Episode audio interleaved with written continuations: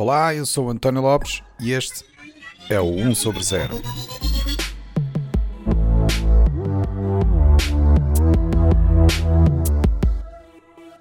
Este é o episódio 43, onde vamos falar sobre vacinas.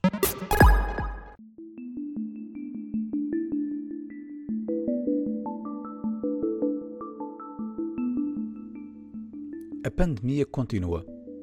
Os números de infectados mantêm-se em níveis assustadores, enquanto a maior parte do mundo enfrenta a segunda vaga do novo coronavírus. Os governos de todo o mundo lutam para perceber qual é que é a melhor combinação de restrições que protegem as suas populações ao mesmo tempo que tentam manter um certo nível de estabilidade da economia. É uma tarefa difícil e ingrata. Naturalmente, haverá sempre fatias da população que não vão compreender as medidas por causa da forma como afeta a sua capacidade de manter um certo nível de subsistência. Exatamente por estarmos a atingir este nível de fadiga com a pandemia, é que estamos à procura daquilo que será a salvação e aquilo que nos poderá fazer retornar a uma vida aparentemente normal, em que podemos andar na rua livremente, em que podemos viajar para onde quisermos, onde podemos exercer a nossa profissão sem restrições e, essencialmente, que possamos beijar e abraçar aqueles que nos são próximos. E é por isso que o mundo está de olhos postos nos esforços das várias entidades envolvidas na produção de potenciais vacinas que nos permitam finalmente combater esta pandemia sem ser com grande sacrifício pessoal e restrições que afetam a atividade económica de países inteiros. Os resultados dos ensaios clínicos de algumas dessas vacinas atualmente em fase final de investigação e com uma já aprovada mostram dados bastante promissores, em que algumas chegam mesmo a ter uma eficácia superior a 90%. O facto de também se ter começado a produção de algumas destas vacinas ainda antes de saber se eram eficazes irá permitir que, uma vez que sejam aprovadas, possam começar a ser logo distribuídas em grandes quantidades. Isto significa, como já vimos no caso do Reino Unido, que estamos agora a ver as primeiras pessoas a serem vacinadas e que muitas mais o sejam mesmo até ao final deste ano. Este é sem dúvida um sinal de esperança para que possamos voltar a uma vida normal num futuro próximo, mas todo este caminho não é fácil de construir. Há problemas logísticos para resolver e ainda existe muita desconfiança nas vacinas. É preciso informar adequadamente as populações para que percebam que este é o caminho necessário para podermos voltar a ter uma vida normal num futuro próximo. Nos próximos dois episódios de 1 sobre 0, vamos falar sobre a tecnologia associada a estas novas vacinas que aparentam ser a resposta para esta pandemia e porque foram tão rápidas de criar comparadas com as abordagens tradicionais que demoram normalmente uma década a produzir. Será que houve saltos no processo? São seguras? São efetivamente eficazes? Como irão lidar com as mutações? É errado estarmos esperançosos que num futuro breve vamos poder finalmente voltar a abraçar aqueles que mais gostamos? Todas estas dúvidas são válidas, principalmente quando já temos meses e meses de uma vida confinada e desgastante para tantos. E por isso é que, com a ajuda de três convidados especialistas nestas áreas, irei tentar esclarecer estas dúvidas e ajudar os nossos ouvintes a ficarem mais esperançosos num futuro pós-pandemia.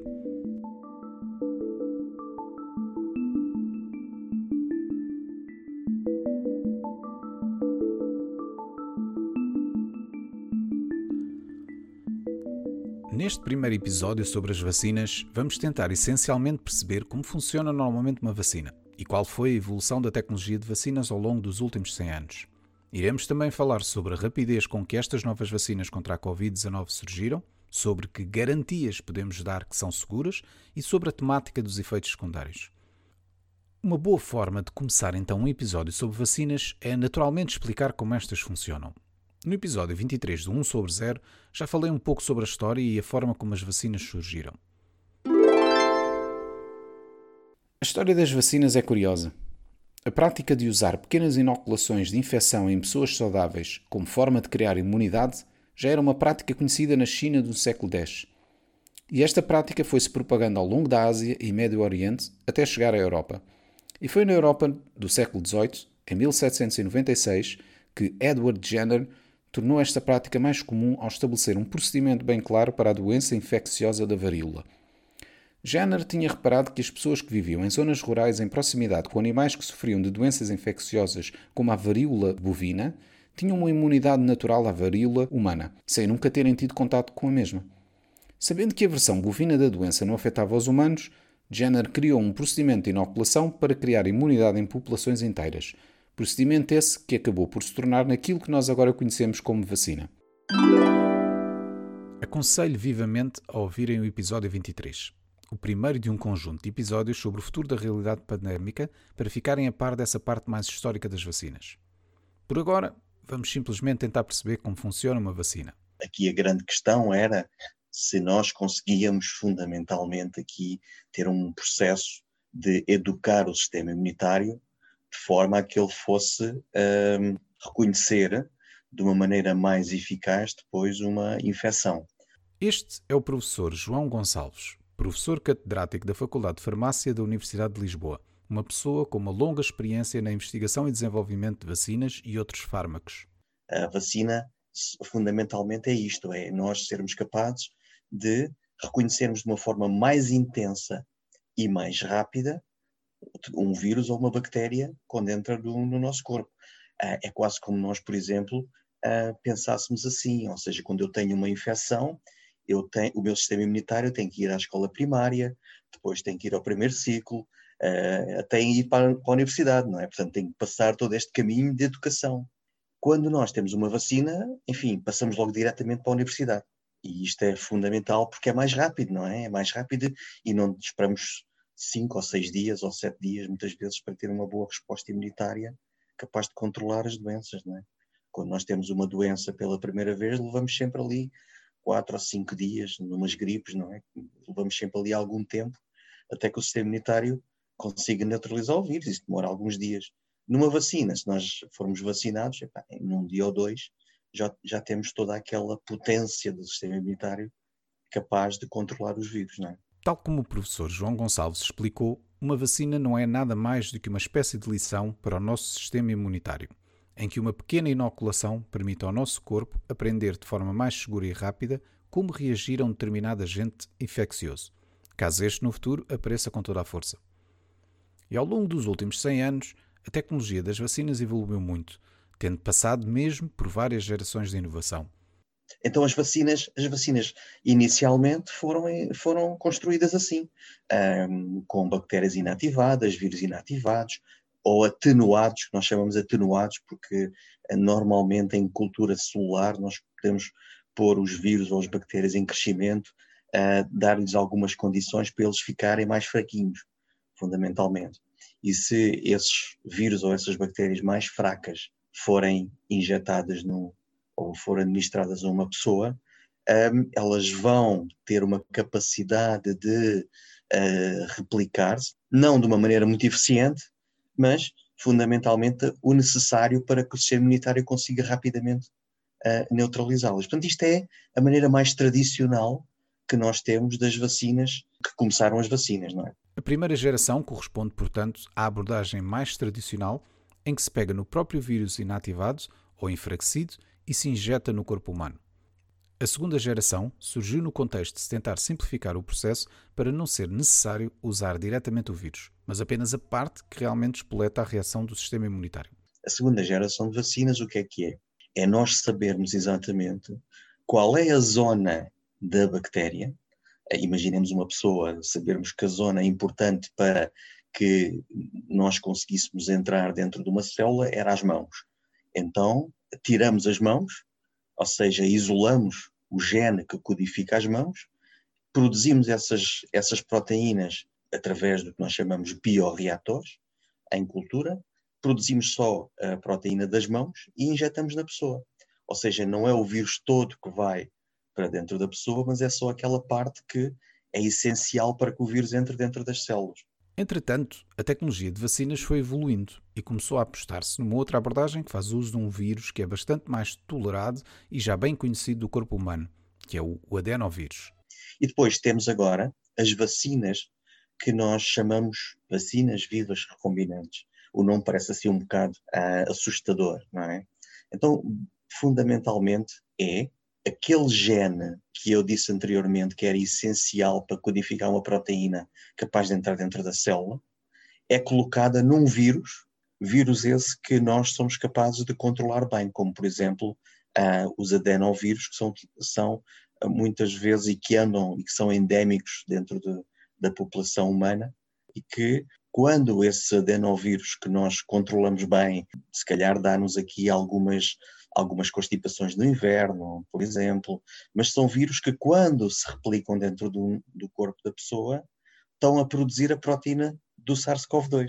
Então, é, é uma maneira de enganar o sistema imunitário, ou seja, ao mesmo tempo que estamos a enganar o sistema imunitário, estamos também a educá-lo. E, portanto, essa proteína está a ser produzida e nós resolvemos isso através desta, desta resposta de anticorpos ou então de linfócitos T. Portanto, a ideia desta terceira geração de vacinas é o de ensinar um adenovírus a produzir a proteína de um determinado agente infeccioso, para que assim o sistema imunitário aprenda a lidar com o vírus real se este decidir fazer uma visita ao corpo humano.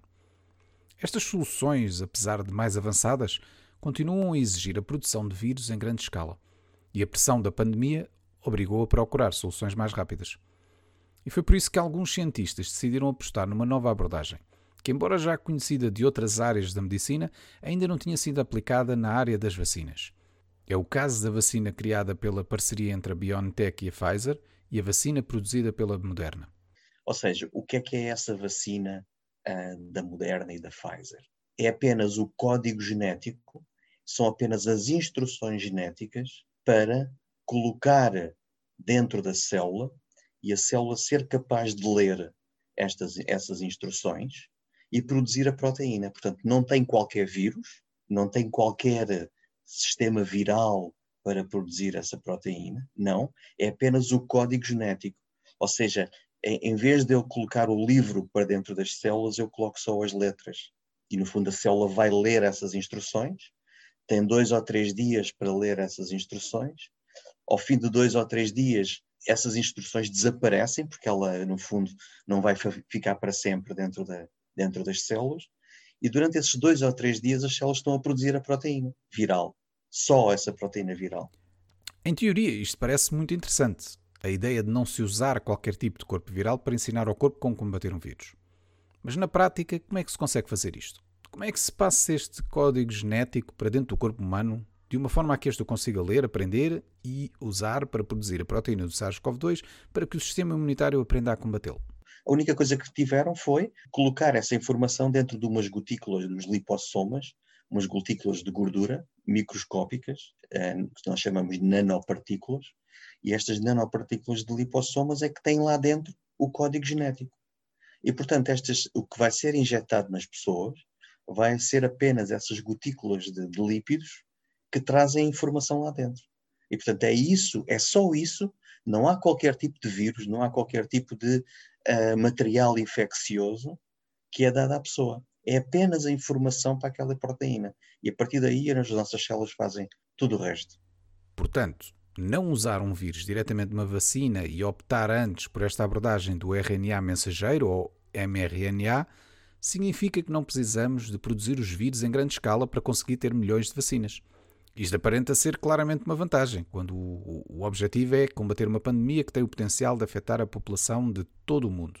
Porque eu, para ter uma vacina de, de, tradicional, que utiliza o, o, agente infeccioso, eu tenho que cultivar grandes quantidades deste agente infeccioso. E isto leva tempo e requer logística. Este é o Hugo Barbosa, profissional da indústria farmacêutica com mais de 20 anos de experiência. Agora, o que sim acontece é que isto, isto é um pesadelo logístico até muitas vezes. E isto não é, não é, já não é assim com estas novas vacinas de RNA mensageiro, porque a única coisa que é necessário fazer é produzir em laboratório esta sequência genética. E posso produzir em laboratório de uma forma muito mais rápida do que quando tenho que cultivar vírus e depois utilizá-los para produzir uma vacina. E isto também ajuda a poupar algum tempo. Isto ajuda a explicar a rapidez com que estas vacinas com a tecnologia mais recente do mRNA conseguiram surgir tão rapidamente. Contudo, a vacina que resultou da parceria entre a AstraZeneca e a Universidade de Oxford não usa esta tecnologia do mRNA. Usa antes a abordagem do adenovírus, como explicado anteriormente. E mesmo assim, também conseguiu este feito incrível de ser criada e produzida em tempo recorde. Como se explica então que esta abordagem, que normalmente demora uma década para criar uma vacina viável, conseguiu criar mais uma vacina capaz de combater o SARS-CoV-2 em tão pouco tempo e com uma eficácia aparentemente semelhante às das vacinas que usam o mRNA? Primeiro, porque a abordagem do uso do adenovírus aqueado, por assim dizer, para transportar a proteína de um outro agente infeccioso era uma abordagem já antes testada com sucesso noutras vacinas, como a vacina do ébola, da hepatite B e da tuberculose. Era, portanto, uma abordagem que mostrava ter a segurança e eficácia necessárias para também apostar nesta vertente. Segundo, porque alguns anos antes, a Ásia já tinha enfrentado outros dois vírus, o MERS e o SARS, aquele que efetivamente dá o nome a este novo coronavírus, SARS-CoV-2. E, portanto, este novo coronavírus já não era totalmente uma novidade, apesar de ligeiramente diferente dos seus primos que surgiram anteriormente. E finalmente, porque epidemias anteriores como o Ebola e o Zika, para além dos já referidos SARS e MERS, acordaram o mundo para a possibilidade da humanidade estar vulnerável a um qualquer vírus que fosse transmissível o suficiente para se tornar num fenómeno pandémico. Este abre-olhos, por assim dizer, fez com que a Organização Mundial da Saúde, também conhecida como OMS, decidisse ser proativa e começar a preparar-se para o próximo vírus que aí viesse tentando eliminar ou pelo menos minimizar as barreiras burocráticas que impedem uma reação rápida a um novo vírus e garantir que há o financiamento necessário pronto para investigar, criar e produzir vacinas em grande escala. E assim, em 2018, a OMS começou o projeto Doença X Projeto esse que teve como objetivo a criação de plataformas para facilitar a formação de parcerias que permitissem acelerar o financiamento, a investigação e desenvolvimento de ferramentas contra um novo agente infeccioso, mesmo antes deste ser conhecido. Contudo, a parte laboratorial do estudo de um vírus e a criação da potencial vacina é apenas uma das partes de um processo muito complexo e longo pelo qual qualquer fármaco tem de passar. Para perceber porque é que as vacinas demoram tanto tempo a ver a luz do dia, é preciso perceber primeiro como funciona este processo, desde o surgimento de um novo vírus até chegarmos ao ponto em que uma vacina está disponível ao público. O Hugo Barbosa faz um resumo. Um, o processo de desenvolvimento é semelhante, basicamente, em tudo a qualquer outro produto farmacêutico. É um processo relativamente longo, bastante complexo e que passa, sobretudo, por três fases: uma fase de descoberta, uma fase pré-clínica e uma fase clínica. Eh, na fase de descoberta e no caso das vacinas, basicamente o que se tenta descobrir, o que se tem que descobrir é qual é o agente infeccioso. É? Neste caso, e especificamente para a Covid-19, o SARS-CoV-2 foi sequenciado e o seu código genético foi sequenciado em tempo recorde, muito rapidamente. A fase pré-clínica é então uma fase em que se iniciam estudos, eh, primeiro in vitro e depois em modelos animais, são estudos in vivo, onde se pretende analisar a segurança do produto, por um lado, e por outro lado, se tem ou não tem potencial para eh, ter o efeito que, que, que, nós esperamos que tenha. E só depois disto, só depois destas fases, é que então se começa a, a experimentação em pessoas. E quando ouvimos muitas vezes nas notícias falar em fase 1, fase 2 e fase 3, estamos a falar já dentro da fase clínica. E dentro da fase clínica, a fase 1 é uma fase em que se utilizam relativamente poucos voluntários, normalmente menos de 100. Um, e se fazem estudos relativamente simples para detectar se a vacina é segura ou não é, para se houverem problemas graves de segurança, para-se logo ali e não se está a estender, a estender o uso de uma forma muito massiva. Um, na fase 2, aí já se mantém-se como foco na segurança, mas já se começa a estudar uh, a eficácia e já se utilizam grupos um pouco maiores, normalmente que vão uh, às centenas, um, e, onde, e onde se começa a ter uma percepção de que eficácia, que tipo de eficácia tem este produto. E esta fase 2 é muito importante também para se perceber o que é que vamos testar na fase 3. É? E a fase 3, que é então a fase final e decisiva, onde é necessário fazer estudos em larga escala, com muitos doentes, normalmente vários milhares de doentes, e onde se vai finalmente detectar se a vacina tem ou não tem potencial para conferir imunidade às pessoas. Portanto, o que o Hugo aqui explicou é o processo normal para se criar uma vacina. É fácil perceber porque isto pode demorar tanto tempo. É um processo moroso, complexo e altamente regulado para garantir a segurança de todo o processo, principalmente para os voluntários envolvidos. Como é que, no caso do novo coronavírus, conseguiu então reduzir este processo, que normalmente demora mais de uma década, a termos não uma vacina, mas várias em menos de um ano? Do ponto de vista técnico, já vimos que felizmente o estudo deste vírus beneficiou de diversas experiências passadas. Logo aí leva um grande avanço uh, que qualquer outro vírus que não fosse primo do SARS não, não teria. Portanto, isto são duas, para mim são as duas grandes principais um, ehm, pontos e, e, a razão pela qual uh, se conseguiu desenvolver do ponto de vista tecnológico mais rapidamente.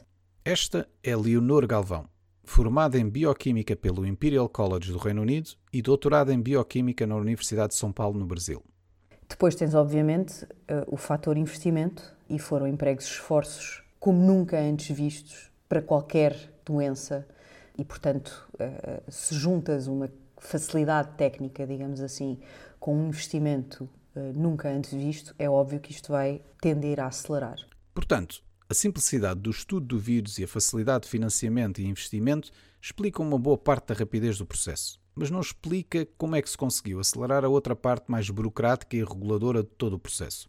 Depois, a nível de ensaios clínicos, uh, tiveste uma facilidade muito grande da agregação de voluntários. Se eu agora te disser, olha, estamos à procura de voluntários para a malária, se calhar não há muita gente a querer. Mas aqui houve, ao mesmo tempo que há muita gente muito cética e com medo e teorias da conspiração, também houve muita gente imbuída de um espírito cívico uh, e de um dever cívico. E, portanto, foi muito mais fácil angariar voluntários do que provavelmente para, para grandes uh, partes dos outros ensaios clínicos. Digamos que é a vantagem, entre aspas, de estarmos numa pandemia que afeta a população mundial de forma tão devastadora. A vontade de ajudar é grande e, portanto, a facilidade em arranjar voluntários para participar nestes estudos clínicos revelou-se também essencial para acelerar o processo. Depois, há o aspecto da forma como os ensaios clínicos foram feitos. Uh, outro fator uh, importante é que, a nível regulatório, enquanto antigamente tinhas que acabar o estudo e depois analisar e depois então a agência regulatória e então aprovar o segundo clinical trial para então e, e as coisas vão assim e vão numa certa velocidade aqui no caso não foi que se pulou etapas mas ainda não tinhas acabado uma etapa e já estavas a fazer a próxima. Vida agora estas vacinas estas vacinas da Moderna e da Pfizer que ainda não estavam ainda não tinham acabado completamente os estudos de fase 3 e já se estava a falar que estas iam ser as que iam chegar ao mercado, já se estavam a haver acordos de compra dos governos e ainda não tinha chegado ao fim. Portanto, claro que efetivamente só vai haver aprovação para entrar no mercado quando chegue ao fim o, o ensaio clínico e efetivamente só vais ter a vacina depois de ter passado por todos os passos. Ou seja, o paralelismo de algumas das atividades nos ensaios clínicos permitiu um grande ganho de tempo pelo facto de, enquanto se está a trabalhar numa das atividades, já se está a preparar a atividade a seguir. É como, uh, como se tu estivesses numa festa e és um cozinheiro e tu podes ir fazer cada prato do zero ou deixar tudo pré-preparado. Não significa que vais servir a sobremesa antes de ter servido o prato principal, mas se tu deixares tudo preparado, consegues ter uma refeição muito mais rápida do que se, sim senhor, agora o senhor comeu a carne, então agora vou... o que é que o senhor agora queria de sobremesa? E agora eu vou para a cozinha outra vez fazer a sobremesa. E por isso é que tu no restaurante tens um serviço que demora X tempo, mas tiveres que servir, isto é uma comparação, não é? O restaurante, se tiveres poucas pessoas, cada um pode escolher o que quer e o chefe vai para, para a cozinha e faz um bocadinho, uma coisinha, devagarinho e tal. Se tu tens um casamento para 500 pessoas, não vai cada um poder comer o que quer e tu vais ter que ter um menu fixo onde vais, onde já pré-preparas tudo, senão tu não vais conseguir dar de comer a 500 pessoas em tempo hábil. Pronto, isto é um bocadinho a mesma coisa, pensando que queremos vacinar milhões e queremos vacinar uh, com uma certa rapidez. Esta analogia que a Leonor referiu é de facto interessante. A equipa culinária que tem de garantir que as refeições de um evento com muitas pessoas irão ocorrer de forma adequada e sem perda de tempo entre pratos sabe muito bem que tal só é possível com alguma pré-preparação. E tal como uma sobremesa que não é servida antes do prato principal, a fase 3 de um ensaio clínico de uma vacina, onde milhares de voluntários são testados com um protótipo de vacina, não é feita, obviamente, antes da fase 1 e fase 2. O problema é que esta rapidez na criação das vacinas levanta questões na opinião pública. O facto de se ter trabalhado tão rápido não significa que se poderá estar a saltar algum passo importante ou a comprometer a segurança da vacina criada? A resposta a esta pergunta é unânime entre os três convidados. Hugo Barbosa, novamente. Não tenho qualquer dúvida que não houve saltos. O processo foi seguido de forma absolutamente rigorosa e, e, e, estas empresas têm obrigação não apenas de o seguir de forma rigorosa, mas de documentar que o seguiram. E, portanto, isso pode ser perfeitamente verificado. Não, não, não houve, com certeza, saltos. O que houve foi eh, vários fatores que se conjugaram para que, e que permitiram que se pudesse ser tão rápido. A opinião do professor João Gonçalves é na mesma linha. O que eu posso garantir é que não há aqui a eliminação de nenhum critério de avaliação de segurança e eficácia por parte destas vacinas. Até os próprios critérios mais, mais exigentes que nós temos hoje em, em, em dia para a indústria farmacêutica para produzir os medicamentos, ou seja, os critérios de qualidade hoje são extremamente exigentes. E, portanto, toda essa avaliação continua a ser feita, só que em vez de ser feita sequencialmente, é feita em paralelo. E, portanto, isto acelerou, eliminou barreiras que normalmente demoram 3 ou 4 anos e passaram para um ano apenas. A Leonor Galvão concorda e refere ainda outro aspecto importante. Não houve saltos nenhums. A segurança está na medida em que é possível assegurar uma segurança uh, para qualquer fármaco ou para qualquer vacina, que nunca é 100%. Os riscos existem sempre e vão sempre existir. A questão que se tem que colocar para qualquer medicamento e para qualquer vacina é se os riscos de teres a tal doença são maiores do que os riscos eventuais advindos de uma vacina ou de um tratamento. É verdade. As vacinas podem ter efeitos secundários. Isso acaba por ser uma consequência normal e algo esperada de qualquer vacina. Eu acho que é importante, as pessoas têm muito medo. O medo, o, o medo dos efeitos secundários é sempre algo que hum, leva muitas vezes as pessoas a não tomarem os medicamentos, a terem medo dos medicamentos. É, a primeira coisa que têm que saber é os efeitos secundários de uma vacina ocorrem e são importantes que, que, para o funcionamento da vacina. Ou seja, uma vacina tem que ter efeitos secundários. Isto parece assim um bocadinho sacrilégio dizer isto, mas uma vacina tem que ter efeitos secundários. E eu acho que isso tem que ser transmitido às pessoas. As pessoas têm que sentir que levar a vacina e não sentir dor, ou levar a vacina e não se sentir, enfim, cansado, dores de cabeça, nos dois dias seguintes à vacina, se calhar isso não é bom. Significa que se calhar o corpo, o corpo nem está a detectar aquilo como estranho, não é? E portanto, é muito importante isso. Nós sabemos isso muito bem. Nós sabemos isso de 20 ou 30 ou 40 anos de, de, de, de estudo do sistema imunitário. Portanto, as pessoas não devem sentir medo dos efeitos secundários. Isso não deve ser impedimento para que elas se vão vacinar. A questão é que o risco da vacina ter efeitos secundários é mínimo, comparado com o risco dos efeitos nefastos da doença que a vacina visa combater. E, portanto, faz todo o sentido apostar na vacina como forma de proteger globalmente a população. Outra questão que surge no contexto da desconfiança de algumas partes da população, pelo facto de se ter chegado tão rápido a várias vacinas, é o facto de não se ter tido ainda tempo suficiente para perceber se estas vacinas terão efeitos secundários a longo prazo. Nas vacinas até agora criadas, pelo facto de demorarem tantos anos, há uma vantagem evidente. Os respectivos ensaios clínicos acabam por demorar tanto tempo que, no fim, passou tempo suficiente para perceber se há efeitos a longo prazo.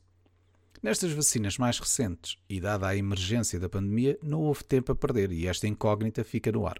Se a preocupação é se isto, se pode haver alguma surpresa a seguir, alguma surpresa negativa a seguir, a verdade é que eu creio que uh, o risco disso acontecer é para esta vacina igual a qualquer outro produto farmacêutico uh, e que é baixo, uh, porque seguir, se seguiram processos científicos altamente validados, e, e, tudo isto é super validado. Quer dizer, as, as, vacinas são desenvolvidas por empresas que estão super treinadas em fazer este tipo de estudos, são depois revistas por autoridades uh, que são super rigorosas na revisão desses mesmos estudos, são ainda revistas pelos pares no momento em que vão ser publicadas numa revista científica, e qualquer uma destas vacinas vai seguramente ser publicada numa revista de alto, de, com alto fator de impacto, um, e, portanto, vão ser, mais uma vez, todas revistas ao pormenor para assegurar que tudo está correto, que tudo está direito. Eu creio que a, a, a probabilidade de, de, de, virmos a ter alguma surpresa é, não é diferente da probabilidade disso acontecer com qualquer outro produto uh, para uso humano. Ou seja, tal como o Hugo Barbosa refere, a probabilidade de que a vacina possa ter consequências a longo prazo é, como já se testemunha noutros produtos farmacêuticos, muito baixa.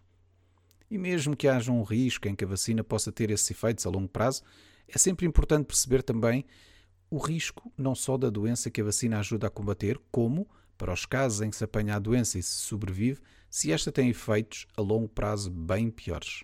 Também há, e não os conhecemos, os riscos a longo prazo da própria Covid E esses também não os conhecemos. A verdade é que nós não conhecemos nem os riscos a longo prazo da Covid, nem os riscos a longo prazo da vacina. Porém, ao que tudo indica, os riscos a longo prazo da doença serão muito mais graves do que os riscos a longo prazo da vacina.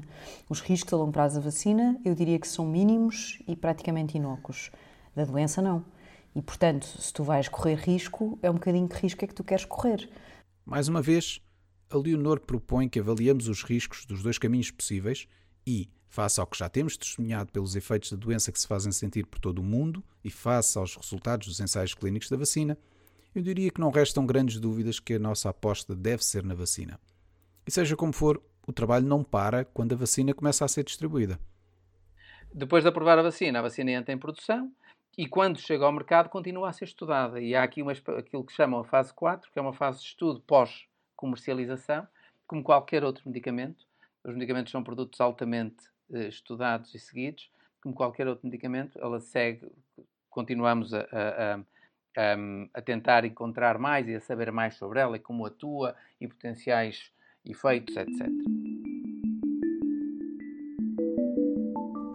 Portanto, como o Barbosa indica, o processo de monitorização da vacina continua muito tempo depois da sua comercialização, pois só assim se pode garantir a segurança da vacina.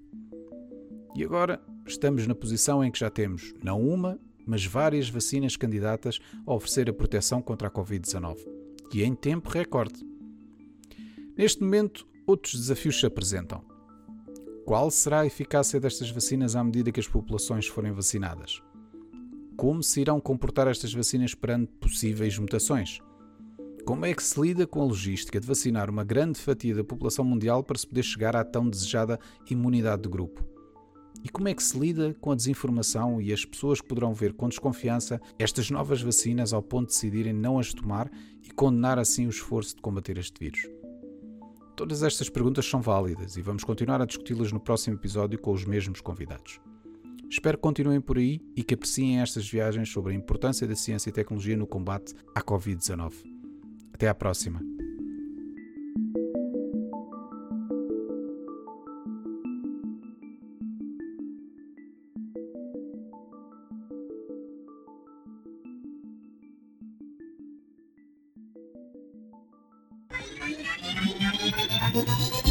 O 1 sobre 0 é um podcast produzido por mim, António Lopes. As músicas são da autoria do Rui Carmo. Se quiserem saber mais sobre o podcast, aconselho-vos a visitar o site 1sobre0.com, onde poderão encontrar mais informação sobre os diversos convidados e sobre cada episódio, incluindo as várias notas e referências que fazemos durante as conversas podcast só é possível porque tenho um grupo de amigos fabuloso que me ajuda, desafia e contribui grandemente para o meu bem-estar emocional. Se quiserem entrar no nosso mundo louco de conversas sobre o futuro, podem começar por visitar o site oneoverzero.org.